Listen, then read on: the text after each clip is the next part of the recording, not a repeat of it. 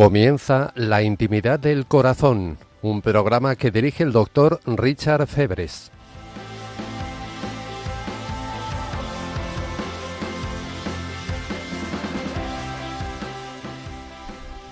Bienvenidos a La Intimidad del Corazón, programa de Radio María, la radio de las buenas noticias, sobre la intimidad del corazón humano. Os habla vuestro hermano en Cristo, el doctor Richard Febres Landauro, misionero, marido, padre y médico, psiquiatra y psicoterapeuta, laico de la Iglesia. Comencemos este quinto capítulo con una oración. Padre Todopoderoso, en este momento te traigo a todos los oyentes. Tú los has amado desde un principio, desde antes de la creación del mundo los amaste, estaban en tu corazón.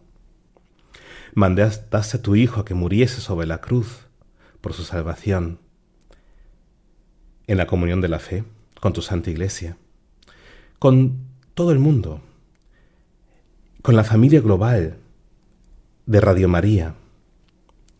Te pedimos juntos que hables en esos momentos, en esos minutos que estamos aquí en este programa tus hijos. Padre, permite que sea un instrumento de tu voz y de tu palabra. Santa Virgen María, reza por nosotros. Lo pedimos en el santo nombre de Jesús. Amén. En los primeros capítulos de la intimidad del corazón hablamos sobre los siete niveles de la intimidad según Matthew Kelly, un consultor empresarial, conferenciante católico, que ha generado una de las estrategias empresariales y campañas publicitarias más impactantes de los últimos 30 años. Por ejemplo, la de la compañía Coca-Cola. Este señor ha entendido de una manera muy profunda cómo funciona la intimidad humana y es el tema que hemos charlado en, en estas últimas sesiones. Llegamos a la conclusión de que en, en el fondo de la intimidad humana, en realidad está el amor. Yo me acuerdo, hace algunos años, estábamos en una sesión de grupo en, en mi consultorio, estábamos ahí en Alemania, que si notáis un poco el, acento un poco raro y que a veces se me traba alguna que otra palabra, es porque la estoy pensando en alemán. Así que me tenéis que perdonar. Bueno, estaba en mi consultorio en Alemania y teníamos una sesión de grupo. Habría unas 12, 13 personas ahí aproximadamente. Y estábamos haciendo lo que hacíamos en todas las sesiones de grupo, que era coger un tema y hablar un tema que sea cercano, próximo a nosotros, que nos toque, que sea actual en nuestras vidas. Pero en, esa sesión particular tocamos el tema del amor. Y esas 12 personas, algunas eran creyentes, otras no eran creyentes, había gente de todos diferentes eh, clases de vida. Había ahí un, un chaval que que había estado en la cárcel, que lo estamos rehabilitando socialmente. Y hablando sobre el amor, sucedió lo siguiente, que nuestros conceptos del amor aparentemente eran todos completamente diferentes, pero no se contradecían.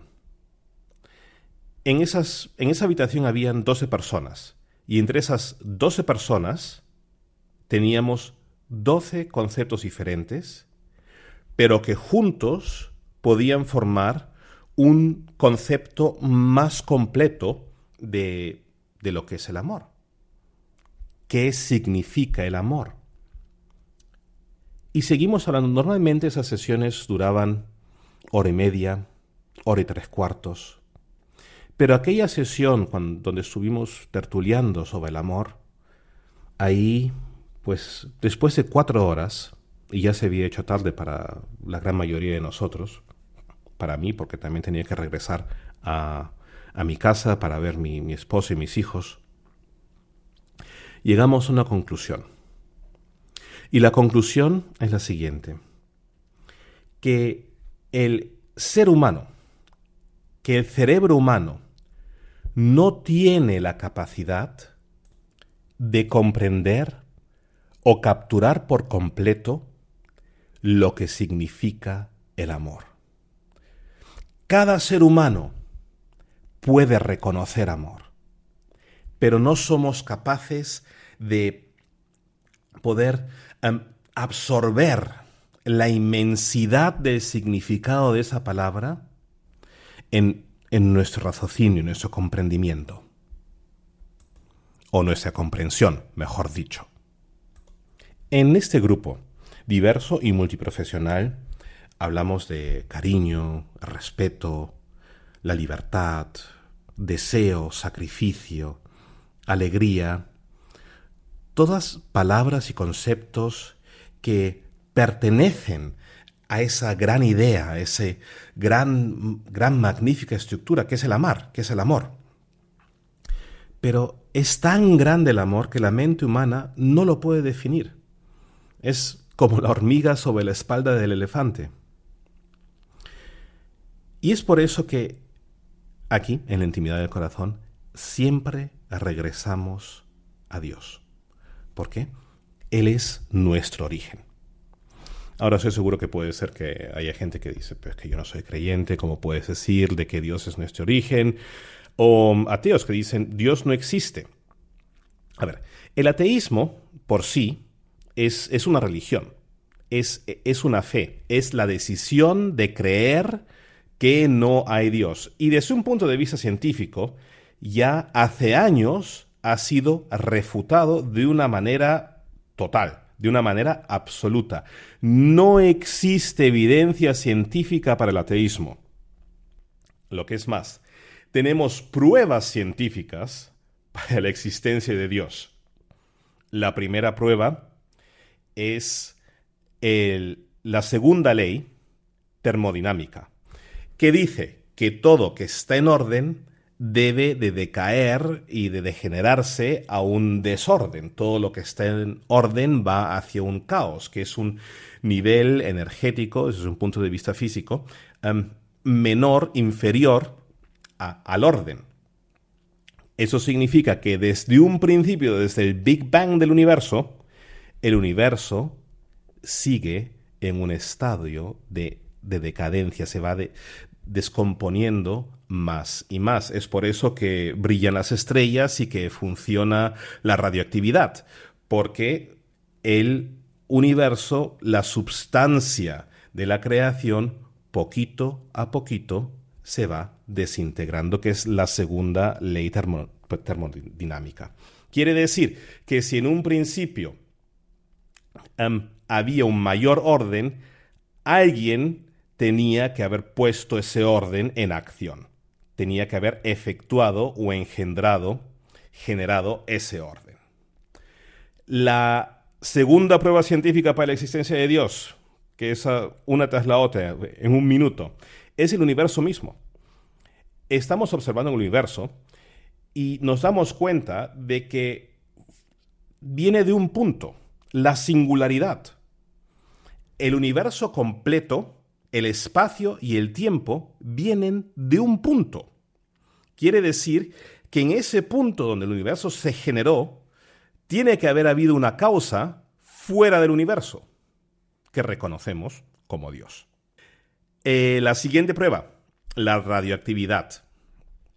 La radioactividad, no estoy simplemente hablando de la radioactividad eh, normal y corriente que tenemos a lo mejor en el microondas o que tenemos en los rayos X, sino estamos hablando aquí de de, los rayos de energía, de calor y de radioactividad que, que comenzaron en la explosión del Big Bang y que todavía los podemos medir y se siguen esparciendo, se siguen yendo más y más lejos y haciéndose más y más grande um, a través de todo el universo.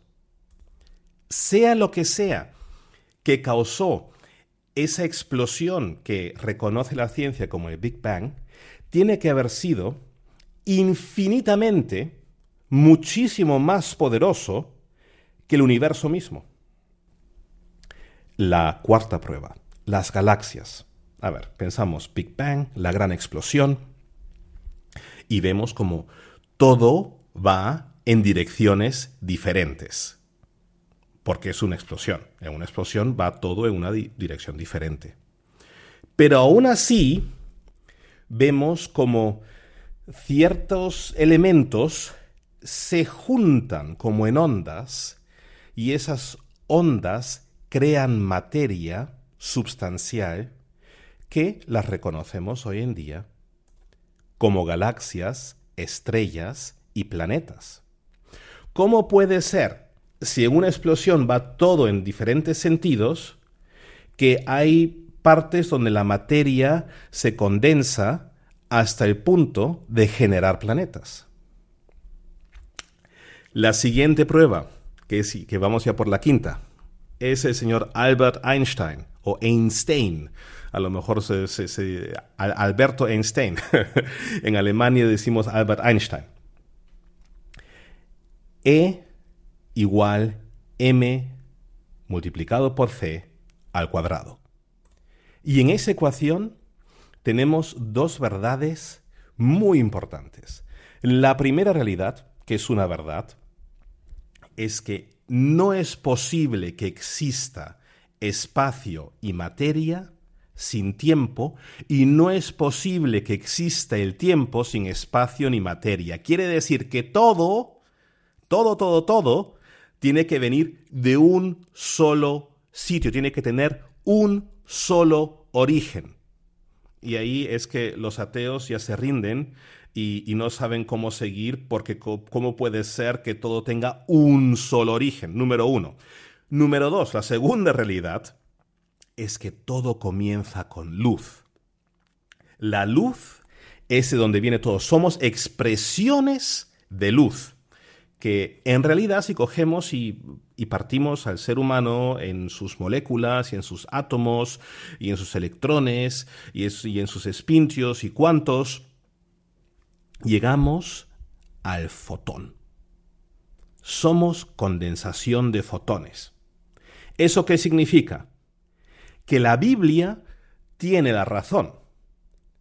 Que cuando Dios dijo que la luz sea, haya or, que es que se haga luz en, hebreo antiguo, o, o luz se, entonces comenzó el universo así como lo conocemos.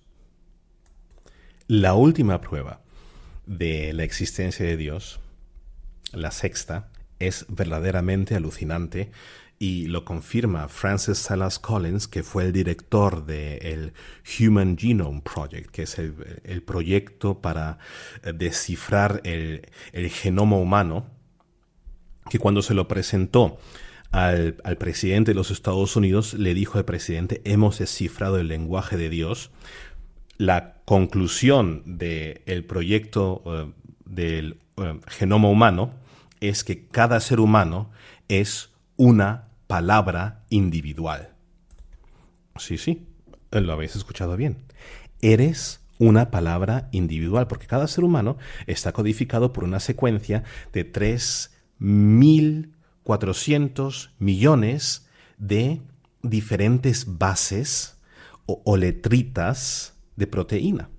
Quiere decir que cada uno de nosotros somos una palabra, una combinación individual y es imposible, o sea, la, probabilidad es cero, que el universo de por sí, por su propia iniciativa, em, em, produzca un ser humano. Lo hemos calculado, lo hemos revisado y presentemente, o sea, el ateísmo internacional, pues se ha quedado sin, se, ha quedado sin, argumentos ni razones, bueno, indefensos a la realidad de la ciencia que Dios existe, Él es nuestro Padre, y vamos a ir un salto más allá. Si Dios es el origen, la causa de todo, es el que nos ha dado todo, el que da infinitamente, aquello que da infinitamente es el amor, porque el amor nunca deja de dar, siempre quiere dar más y más y más. Y vamos un pasito más allá. Imagínate por un momento que tú eres el amor infinito y que tú quieres dar infinitamente. ¿Qué es lo máximo que puedes dar? Lo máximo que puedes dar es a ti mismo. Y si tú eres lo máximo que tú puedes dar, para poder entregarte, necesitas a una persona que sea capaz de recibirte, de contenerte. En otras palabras, necesitas a alguien que sea tu imagen y semejanza, para poder recibirte a ti como eres, el puro y pleno amor. Seguimos después de esta canción.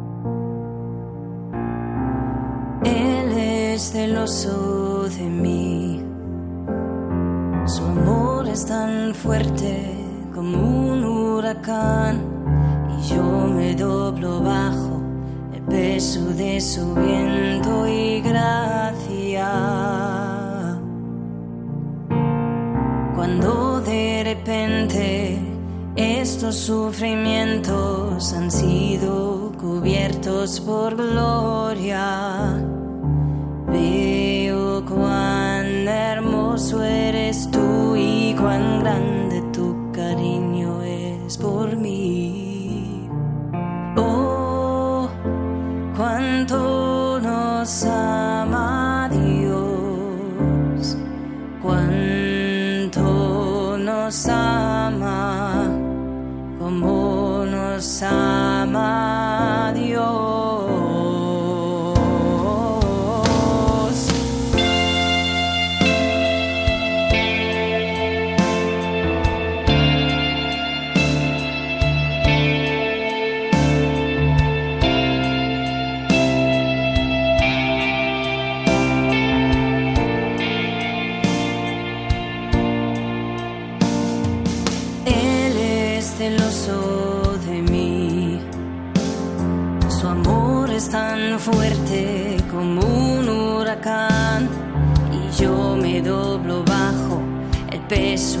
su viento y gracia.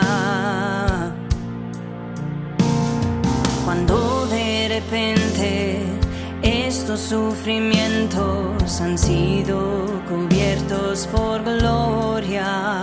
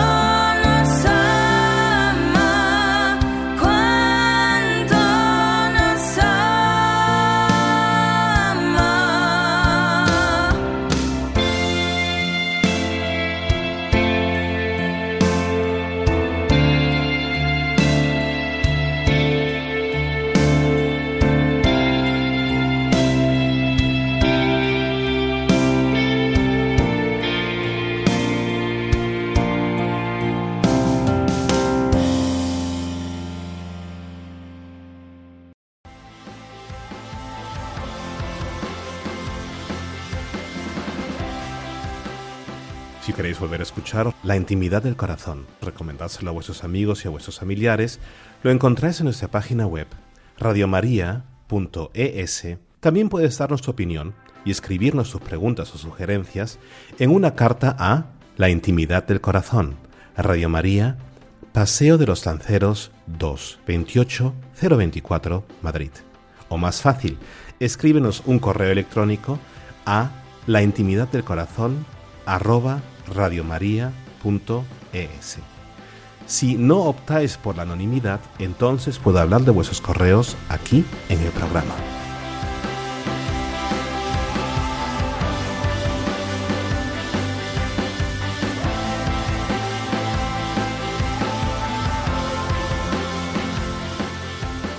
Bienvenidos de vuelta a la intimidad del corazón. Os habla el doctor Richard Febres Landauros. Seguimos con nuestro tema, el amor. Hemos entendido de que la mente humana es demasiado pequeña para poder comprender la inmensidad de lo que es el amor.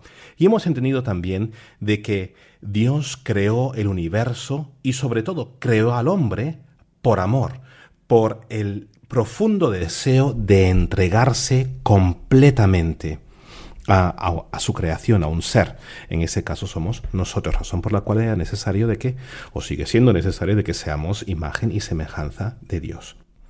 De tal manera que siempre es necesario reconocer nuestro origen para poder reconocernos nosotros mismos.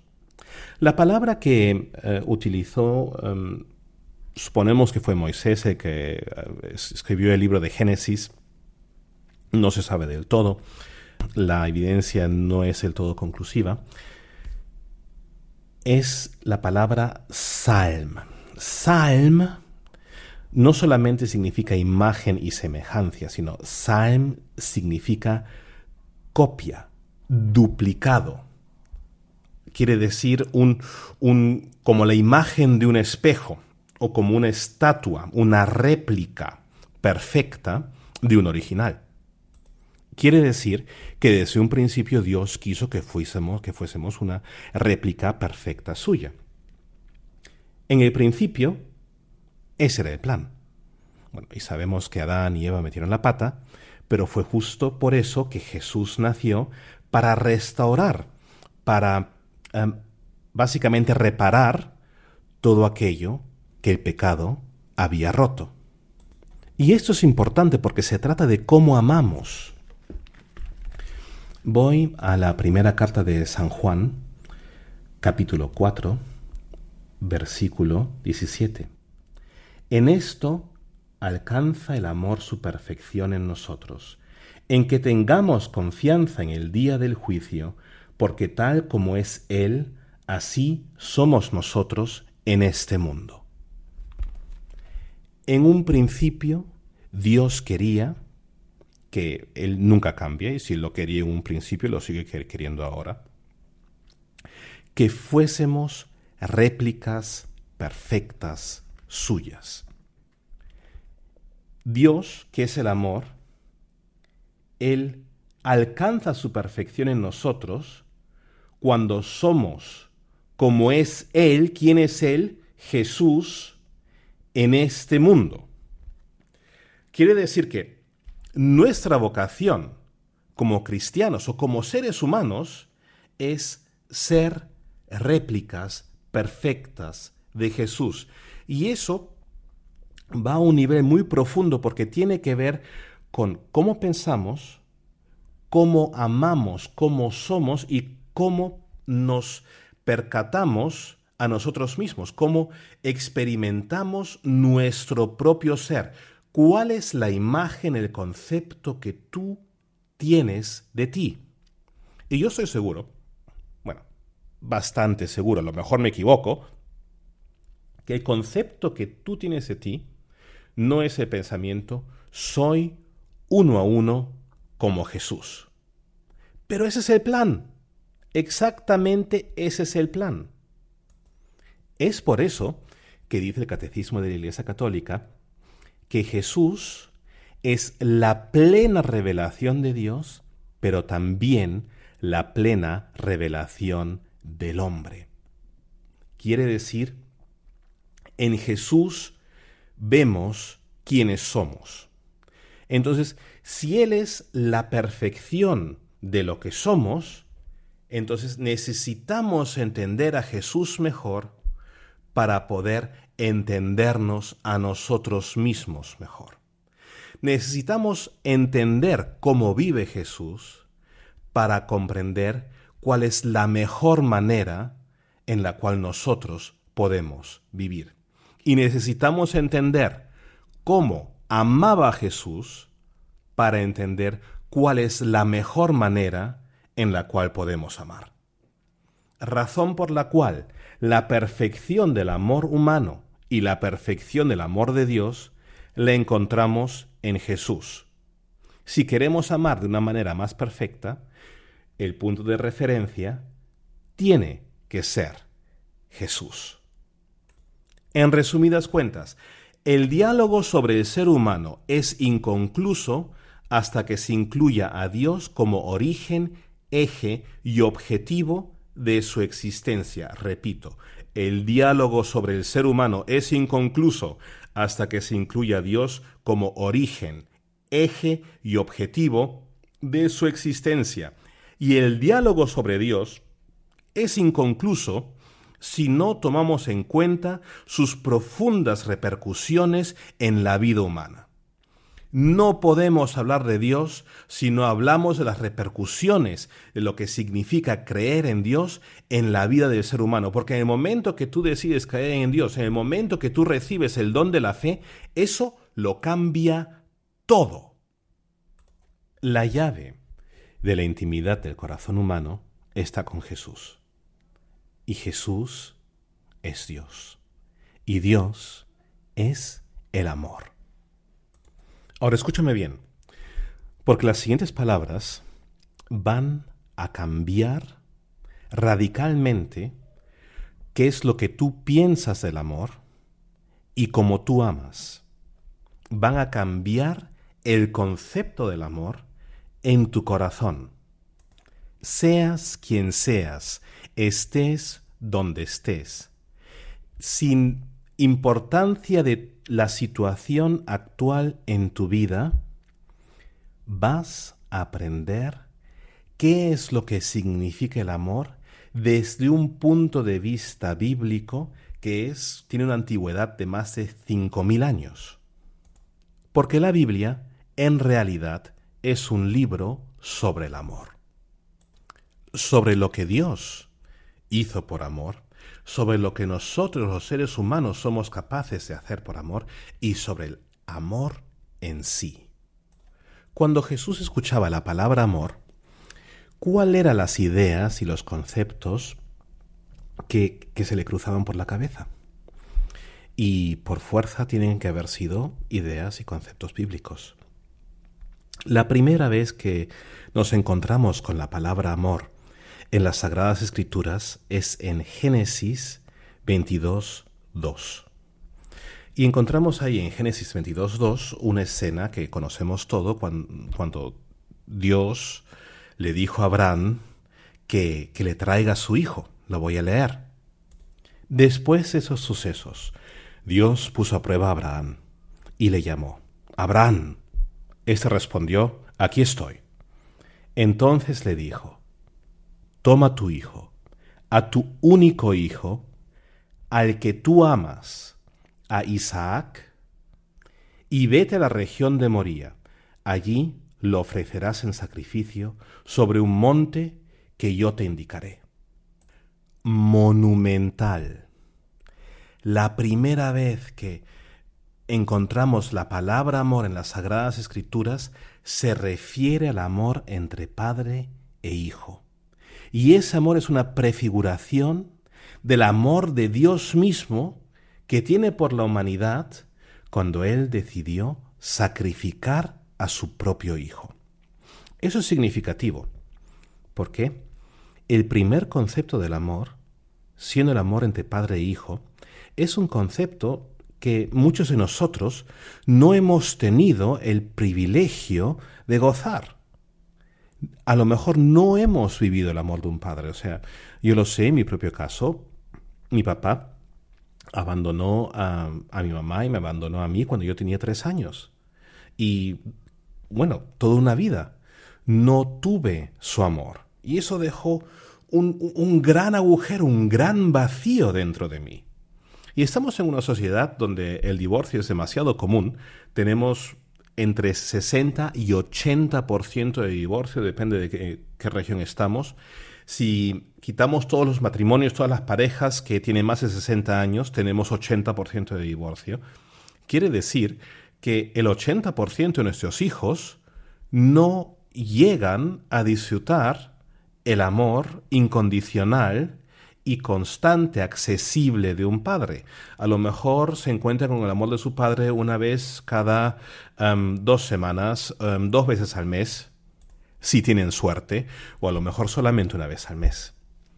Y eso es relevante, ¿por qué? Porque eso impacta y cambia cómo amamos.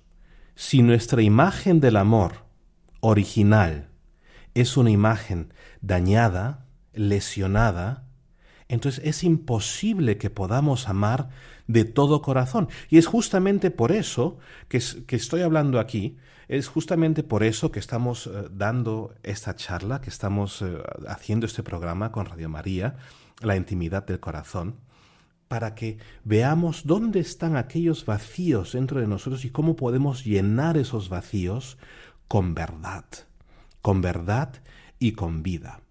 Y amor tiene verdaderamente algo que ver con el amor entre un padre y un hijo, que es lo que encontramos en la primer, eh, en la mencionamiento, en la primera vez que se ha mencionado el amor en las Sagradas Escrituras. Pero reflexionemos un momento. ¿Qué es el amor del Padre? A ver, en otro capítulo hablaremos a, más eh, ya con más volumen sobre lo que es el amor de un padre o qué es un padre, qué es cómo debe de ser un padre. Pero creo que ahora lo podemos resumir un poco y lo podemos abreviar. Un padre es accesible. Un padre es un protector. El amor de un padre es duradero, sincero, fiable, digno de confianza y el amor de un padre también da confianza, confía, un padre confía en sus hijos. Ese amor en, en hebreo antiguo se llama ahava. Ahava. Ahava tiene la raíz hav. Hav significa dar y regalar. El amor de un padre da, regala, sin, sin eh, mirar si lo merecemos o no. Um, el amor de un padre quiere dar y ser accesible para regalar y proteger, sin, sin mirar cuáles son los obstáculos que pueden venir o si hay dificultades. No hay nada que pueda parar el amor de un padre, el ahaba, de un padre. Justamente es ájaba de lo que estaba hablando Jesús cuando eh, contó la parábola del hijo pródigo, de un padre que estaba esperando al momento que viese que su hijo regresaba para correr hacia él, abrazarlo y darle un anillo, darle el, mejor vestido, la mejor ropa, el mejor manto, y para matar al ternero cebado y hacer un banquete. vemos ahí al padre con su ájaba amor de padre esperando a su hijo y deseando amarle aún antes de que él se hubiese arrepentido. Continuamos con una canción. Te amo Dios. Porque nunca me has fallado. Y por siempre en tus brazos estaré.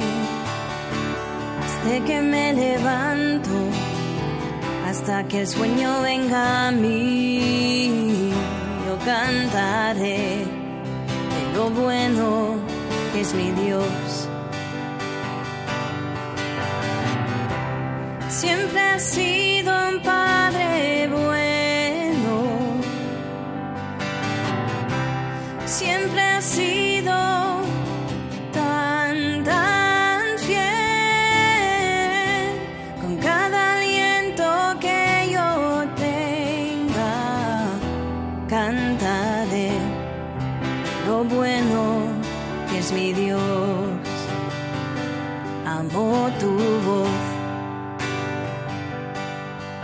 has guiado en el fuego y en tempestad estuviste conmigo.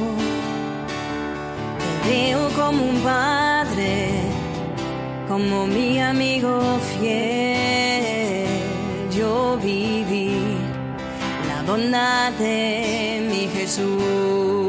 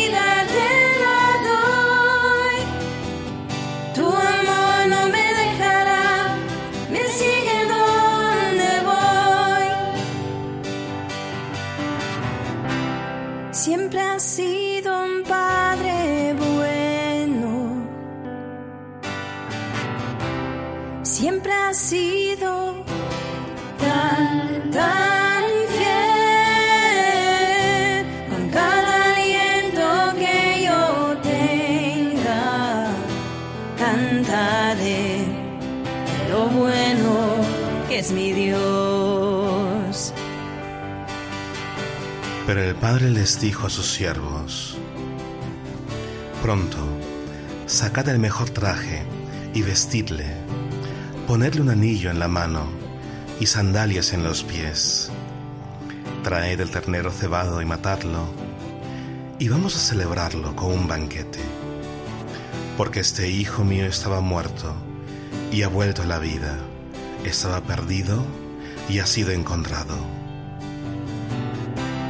Siempre has sido un padre bueno. Siempre has sido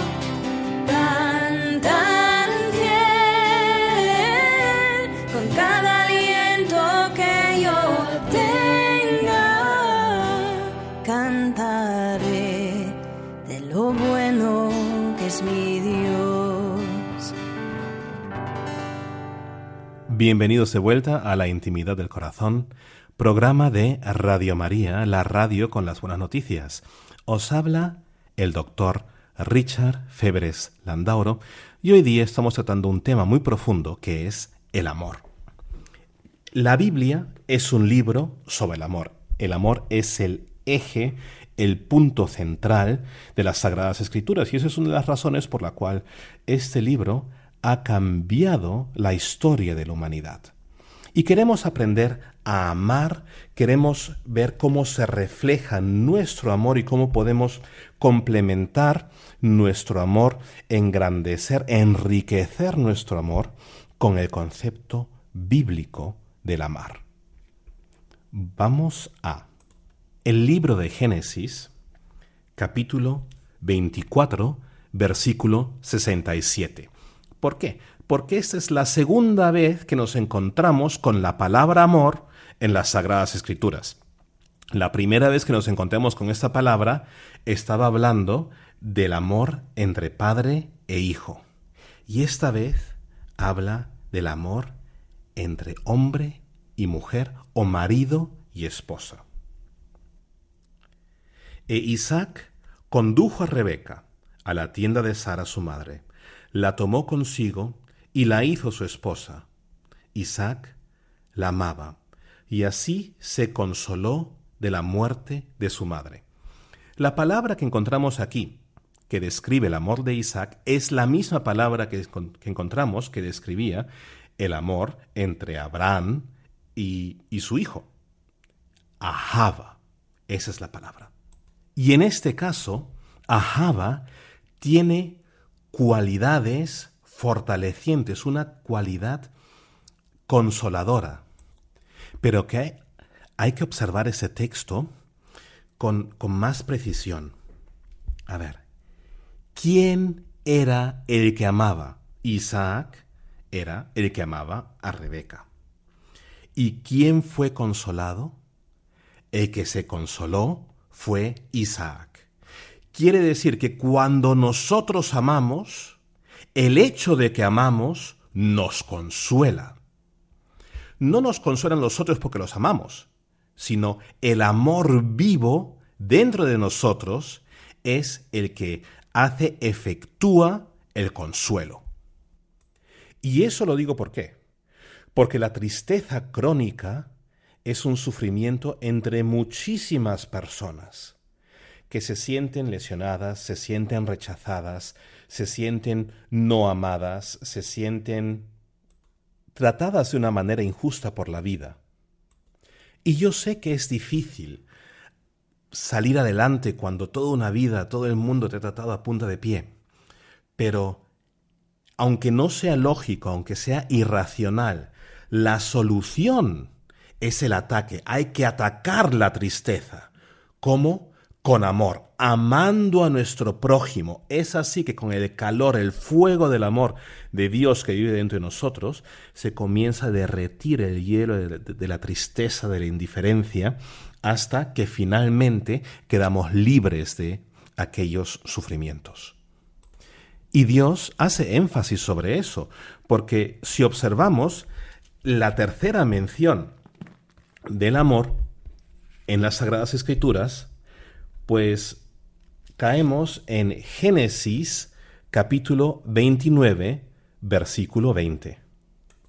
Ahí encontramos la historia de Jacob y de su tío Labán.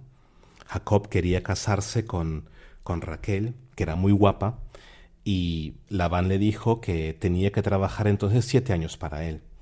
Y lo que leemos es, Jacob sirvió a Labán durante siete años que le parecieron unos cuantos días de tanto que la amaba. En otras palabras, las sagradas escrituras están aquí em, pintando un cuadro de un amor que fortalece, que nos da vigor, que nos da vitalidad, de un amor que nos da consuelo, de un amor que es incondicional como el amor de un padre para su hijo, de un amor que es hermoso como el amor entre marido y mujer. Es un amor que tiene la capacidad de cambiar cómo nos experimentamos a nosotros mismos y cómo experimentamos a nuestro medio ambiente. Piénsalo un momento. A lo mejor tienes la sensación de que te falta la fuerza, a lo mejor te sientes triste, desconsolado, a lo mejor te sientes apagado por dentro. Piénsalo un momento. ¿Es la hora de comenzar a amar con, con más decisión aún, con más determinación? Resolución, hasta el punto que el amor se convierte en tu grito de guerra. Piénsalo bien, porque desde un principio el amor ha sido el grito de guerra de la cristiandad, porque todo lo que hacemos lo hacemos por amor. El rey Salomón escribió en el Cantar de los Cantares, capítulo 2, versículo 4, su insignia, su bandera, su enseña sobre mí es el amor, el ahaba. Bueno, y hablando del amor, de esa primera clase de amor que encontramos en las Sagradas Escrituras, se nos está yendo el tiempo, Y como os dais cuenta, el, el tema del amor es un tema muy extensivo que también continuaremos en el capítulo siguiente. Aquí en las Sagradas Escrituras encontramos una segunda clase de amor, el Gesed, el Gesed de Dios. Vamos a Éxodo capítulo 15, 13 y capítulo 20, versículo 6. Guiaste con ternura al pueblo que salvaste, con poder lo llevaste a tu morada santa. Llevaste con ternura al pueblo que salvaste. En este caso, la palabra Hesed la traducen con ternura. En otra ocasión, un poco más tarde, encontramos la palabra Hesed una vez más, que es cuando Dios se revela a Moisés y, le dice, yo, el Señor tu Dios, soy un Dios celoso, que castigo la culpa de los padres en los hijos hasta la tercera y la cuarta generación, de aquellos que me odian, pero tengo misericordia por mil generaciones con los que aman y guardan mis mandamientos. Aquí Gesed se traduce como misericordia. Diferentes traducciones que encontramos. Benevolencia, favor, gracia, inclinación, bondad, fidelidad, devoción, compromiso duradero, piedad. Eso es lo que encontramos en esa palabra Hesed. El amor Hesed tiene un carácter que va más allá del tiempo. Cuando el pueblo de Israel pecó contra Dios y el Señor quería destruir a todo el pueblo y mantener a Moisés y hacer un nuevo pueblo, una nueva nación de Moisés, Moisés le dijo, Señor, no los castigues por tu gran Gesed, por tu gran amor que nunca se apaga, por tu gran amor que nunca deja de ser. Leo Deuteronomio capítulo 7 versículos 8 al 9. Sino que ha sido por el Gesed, el amor del Señor, y por su fidelidad a la promesa que hizo a vuestros padres. Por eso es por lo que el Señor os sacó con mano fuerte y os liberó de la casa de los esclavos, del poder del faraón, rey de Egipto por tanto, reconoce que el Señor tu Dios es el Dios, el Dios fiel, que guarda por mil generaciones la alianza y el Hesed con quienes le aman y cumplen sus mandamientos. Ahora, lo interesante es que aunque encontramos el amor de Dios, el, el Hesed del Señor, representada muchísimas veces, es que nosotros los humanos también somos capaces de Hesed, de dar un amor que con ternura, misericordia, benevolencia, favor, gracia, inclinación, con bondad, fidelidad, devoción y compromiso duradero. En el caso del Gesed del Señor tenemos aquí un amor sobrenatural, un amor eterno, un amor que va más allá de, las fronteras de lo que es la humanidad, que es lo que hace que Rey David se enamore de Dios. Y repetidas veces canta el Rey David en sus salmos del Gesed del Señor. Leo el Salmo 59, versículo 18. A ti, mi fortaleza, entonaré alabanza, canciones. Porque Dios es mi alcázar, el Dios del Gesed, el Dios del amor. Reflexiona un momento. ¿Quién es el alcázar del rey David? Es Dios. ¿Quién es Dios? El amor. El amor tiene que ser nuestro alcázar.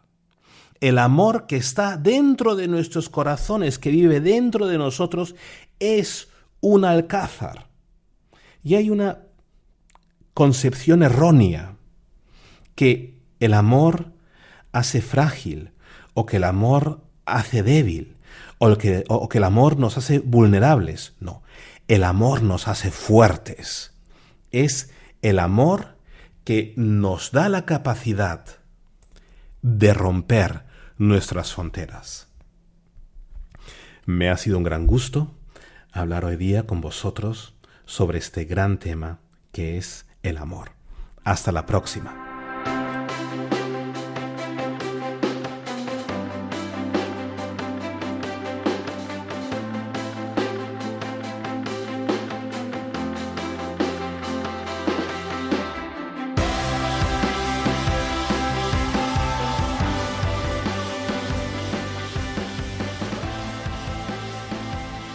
Habéis escuchado el programa La intimidad del corazón. Si lo queréis volver a escuchar o recomendárselo a vuestros amigos y a vuestros familiares, lo encontráis en nuestra página web radiomaria.es y si lo queréis regalar también podéis pedir el CD al teléfono 91 822 8010. Repito, 91 822 8010. O a través de la web radiomaria.es y también por correo electrónico pedidos de programas arroba radiomaria.es. ¿Te ha gustado el programa? Danos tu opinión y escríbenos una carta a la intimidad del corazón Radio María, Paseo de los Lanceros, número 2, 28024, Madrid. O más fácil, escríbenos un correo electrónico a la intimidad del corazón arroba radiomaria.es. Si no optáis por la anonimidad, entonces puedo hablar de vuestros correos aquí en el programa. Que Dios os bendiga, permanezcamos unidos en oración y hasta la próxima.